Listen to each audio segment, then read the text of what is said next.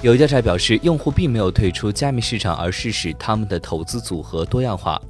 根据七月二十号 MakerU 加密钱包的调查结果显示，加密用户并没有因为波动而放弃市场，而是正在分散他们的投资组合。MakerU 表示，尽管自二零零二年初以来，钱包中的 BTC 的平均余额下降了近百分之三十，但稳定币的余额实际上有所增加。事实上，平均 USDT 持有量增加了百分之四十。